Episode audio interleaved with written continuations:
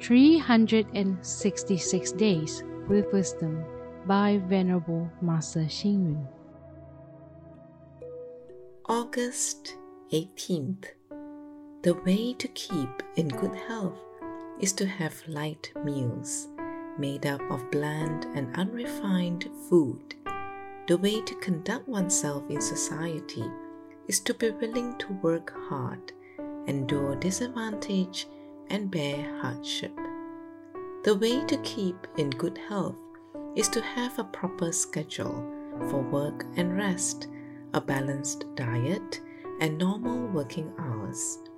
In addition, the heart should constantly have right mindfulness and right thought, being free from desire, greed, anger, jealousy, and worry.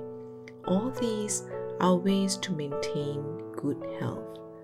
Of course, there are people who use bowing and praying, sitting meditation or walking meditation, or even planting and caring for plants and flowers going out to offer their services, and so forth as the different ways to keep healthy. Other than maintaining good health, one should also continue to cultivate a good nature and a good heart. The nature of the mind is the fundamental platform upon which the human body depends. If the mind is not cultivated to be true, benevolent, and good, that foundation is not properly established.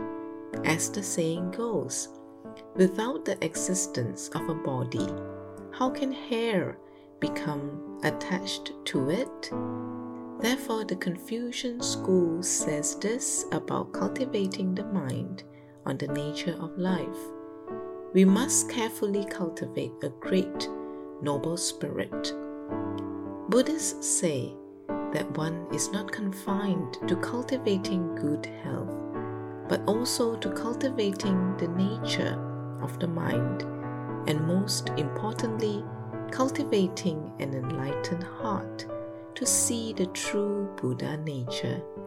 Before we can achieve the Buddha nature, our mind should be gentle, extensive, calm, and peaceful if our mind were to be closed and blocked, hard, inflexible, confused, and dark, it would then be extremely difficult for us to achieve the enlightened heart and see the true Buddha nature.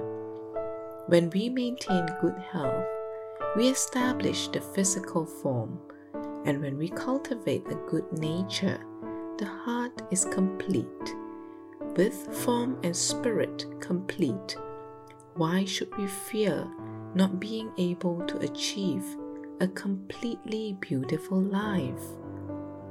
Read, reflect, and act. Cultivating life is to maintain good health.